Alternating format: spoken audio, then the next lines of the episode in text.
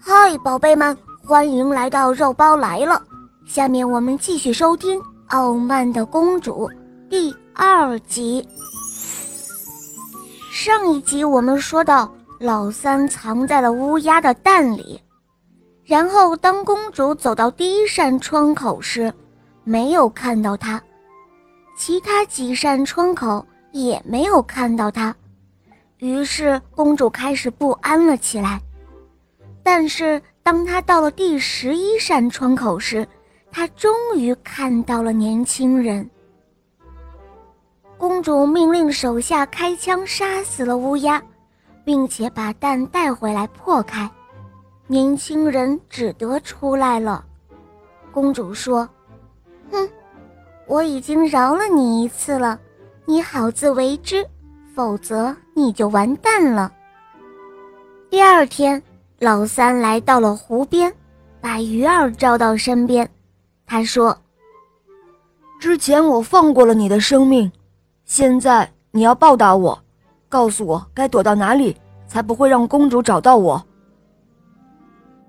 鱼儿想了一会儿，最后告诉他说：“有了，我可以把你藏到我的肚子里。”然后鱼儿就把它吞到了肚子里，游入了湖底。公主从窗口往外看，即使在第十一扇窗口也没能看到他。这一下，公主可慌了。不过，在第十二扇窗口，她还是找到了他。于是，她命令手下把鱼儿抓来杀掉。年轻人就钻了出来。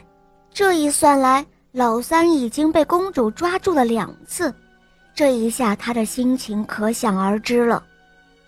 公主又说道：“哼，我已经饶了你两次了，小心你的脑袋别挂在第一百根柱子上哦，你好自为之吧。”最后一天，老三心事重重地走到郊外，这一次他遇到了狐狸。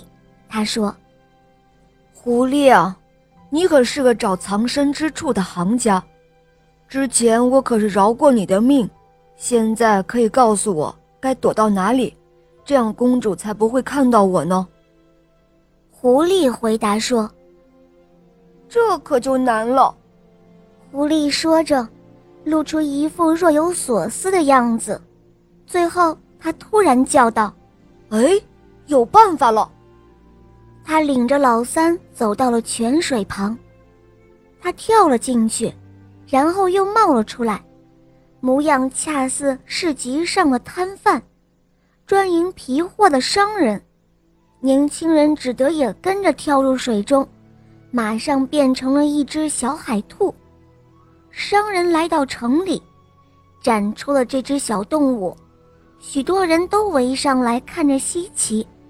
最后，公主也来了，对这个小家伙爱不释手，于是她买下了它，给了商人一大笔钱。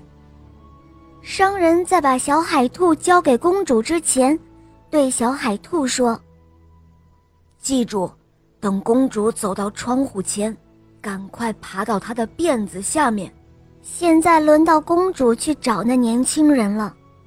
公主走到窗前。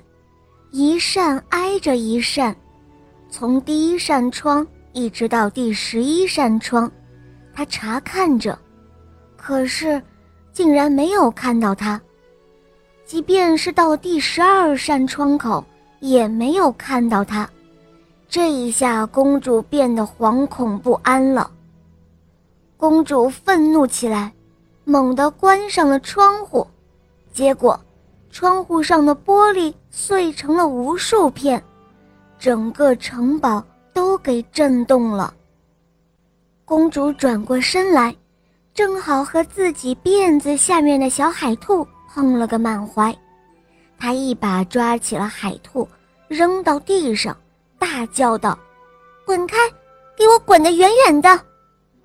小海兔立刻奔向了商人。他们俩急匆匆地奔向泉水边，扑通一声跳入水中，从此又恢复了原形。